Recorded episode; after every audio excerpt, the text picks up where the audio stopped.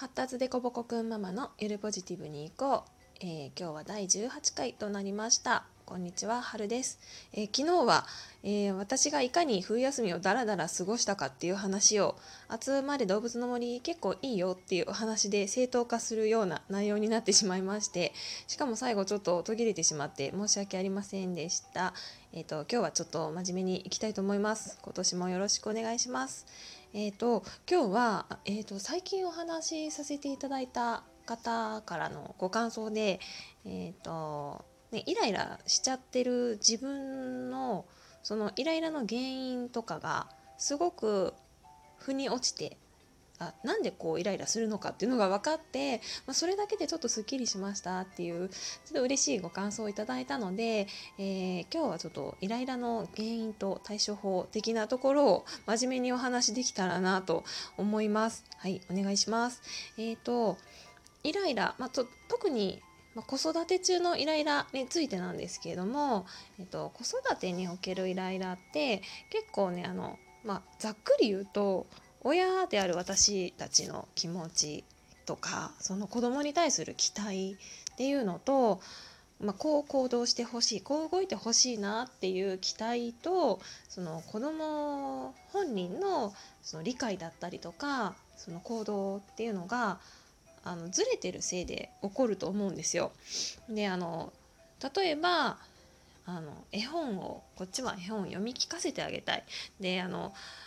そのためにわざわざこう時間を割いてね家事で忙しいのに時間を割いてこの絵本読もうって言ってこうちょっとキラキラしたこう親子像をイメージしてですねあの読み聞かせようとするんですけどあの子供にとったらその話好きじゃないとか、まあ、今そんな気分じゃないとか、まあ、なんか最初は良くても途中読み進めていくと長いお話だとなんか途中から聞かなくなったりとかすることってあるじゃないですか。ってなるとあのちゃんと聞いてる？みたいな感じであのせっかく読み聞かせてんのにちゃんと聞いてよ。っていう感じでイライラしてしまったりとかまあ、お父さんとかにもあるかもしれないんですけどあの一緒にね自分がやってるスポーツと、まあ、同じスポーツをやらせたくて一緒に公園行って練習したりとかするんですけどこう親が教えてもこう教えたようにうまくできなくてもうなんでそんなことできるのかなっていう感じでちょっとイライラしたりとか、まあ、そもそも自分親子でねこうやって遊べたらいいなって思ってるようなことを子供は全然興味なくて違うスポーツの方がやりたいっていう風になってなんかもうイライラしてしまうっていうようなことってあると思うんですけどそれってあの本当は親子でなんか同じ趣味とか楽しみを見つけてなんかこうニコニコ一緒に楽しみたいな遊びたいなっていうあのイメージこう理想の親子像みたいなのがあってそれがその期待ですよね親としてはそういう期待があってでもあの子供にとってはあのそんなこと知ったこっちゃないっていう感じで興味がないし今じゃないしみたいな感じですね。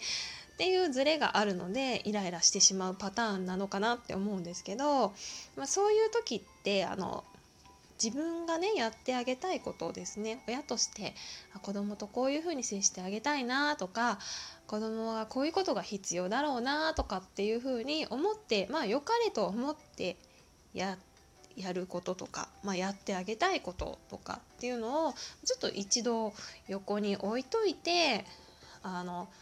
なんか興味なさそうなんだけど じゃあ今子供が今興味あることって何だろうとかどういうことだったら一緒に楽しめるかなとかなんか子供が興味あることとか親にやってもらいたいことって何だろうっていうふうに目を向けてみるとただこう何て言うんですかねタイミングが合わないだけなんだとか興味の先がちょっとずれてただけなんだっていうことに気が付くのでなんかこう嫌いになるとかそういう問題じゃないんだよって親として否定されたわけじゃなくて今じゃないんだなだけなんだっていうのが多分分かると少し楽になるのかなと思います。であと他によくあるのが宿題早く終わらせてほしいんだけどなかなかこう帰ってからなんか遊んでばっかりでなかなかやろうとしないでまあうちの子なんですけどやろうとしないからイライラしてしまったりとかでも早く明日の準備した方がいいのになんかいつまでもやらないみたいな感じでイライラしたりとか、まあ、うちの子は朝準備するんですけどねその日の準備をするんですけど、まあ、今まではそううんと前の晩にした方がいいのになんでしないんだろうっていうのでイライラしたりとか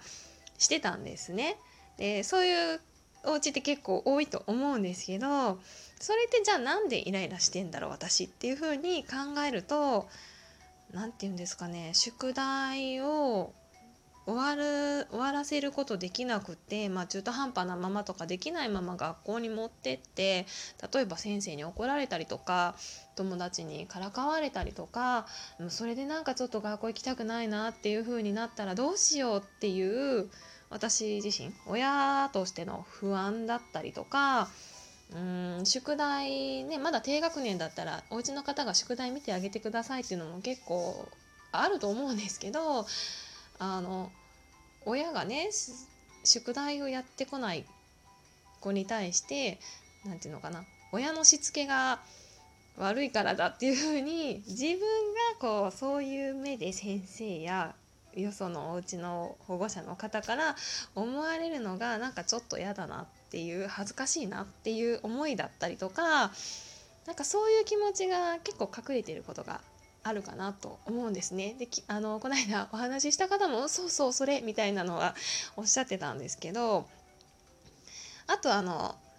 早く準備してほしいとかっていうこう朝のバタバタしてる時のイライラっていうのは特に働いてるお母さんだったらこう自分もこう早く行かなくちゃ遅刻しちゃうんだからもう早くしてよみたいなっていう焦りが結構あると思うんですよ。なのであの休みの日で特になんか朝予定がなかったりとかすると全然イライラしなかったりとかっていうこともあると思うんですけど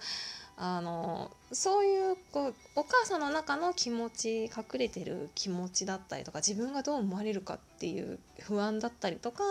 自分が時間がなくて焦ってんだよっていう焦りだったりとかそういうお母さんの親の中にある気持ちっていうのを実は子供には伝えないと分かんなくってであの大人の人っていうのは結構先までね見通せるからあの先まで見通した結果こう言ってるのになんで分かんないんだよっていう感じであの子供に対してついイライラしてしまったりとかっていうのが多いと思うんですけども子供っていうのはそこまで見通す力特に小さい子っていうのはそこまで見通す力ってあまりないというか、まあ、経験からついてくるものだと思うのであのまだまだ小さいうちは具体的に言ってもらった方があのいいと思うんですよ。であの例えばその宿題早く終わらせな宿題しないでいったらなんか怒られたりしないかとかなんか嫌な思いしないかと思ってママは不安なんだとかこれはでも先生との約束だからちゃんと約束を守ってほしいんだとかあのっていうその親の気持ちを子供に伝えてでやるかやらないかは子供に任せるとかその早く準備してほしいにしても早くしなさいっていうだけじゃなくてママは何時までにあの会社に行かなきゃいけないからだから何時までに保育園に行きたいんだよねってこう何分までに家を出たいんだけどそれまでにちゃんと間に合わせてほしいっていう風なことを協力してほしいっていう風な感じでこう親がこうだからあなたにはこうしてほしいっていうような気持ちをね素直に言った方があの あの根っから親のこと嫌いな子ってまあいないと思うのであそうなんだお母さん困ってるんだったらじゃあ協力しようっていう風に多分なると思うしあお母さん心配してくれてるんだじゃああそうなのかなと思ってちょっとやろうと思ったりできると思うのであの頭ごなしにねやりなさいこうしなさいああしなさいって言われるよりかはあの結構動きもスムーズになって意外と親としても楽だったりすると思うのであの声かけが変わるんじゃないかなと思います。であのそういうことで何て言うんですかね子どもの気持ちと親の気持ちっていうのをイライラした時こそちょっと分けて考えてみれたらなと思います。でこの子どもの気持ち親の気持ちっていうのを分けて考えるっていうのはあの私アドラー心理学の本を何冊か読ませてもらったんですけどもその中でなんかアドラーが直接言ったわけではないみたいなんですけどその課題の分離っていう言葉が出てくるんですよね。そのこれをややらなくてとかできなくて困るのは誰の問題なんだろうとかそうやってこのその例えば子どもの問題を自分ごとのようにすごく心配して私がやらなきゃって親が思ってしまうとかっていうような気持ちを、まあ、ちょっと分離させて考えましょうっていう風な考え方なんですけどその課題の分離っていうキーワードを 結構頭に入れてあの普段からちょっと意識してやってみるとイラッてした時にあれ私の課題は何なんだろうみたいな。この人はどう考えてるんだろうっていう風なちょっと分けて一度考えてみる。その出来事起こった出来事とそれについての自分の感情でのちょっと切り離したりとかそういう風にできればあのイライラも少しマシになるんじゃないかなと思っています。結構トレーニングが必要なんですけどもできるようになるとすごく楽になるので是非是非やってみたいやってみていただきたいなと思います。はいというわけで、えーと、今日はちょっとイライラの原因と対処法的なお話をさせていただきました。活用していただければと思います。はい、ありがとうございました。春でした。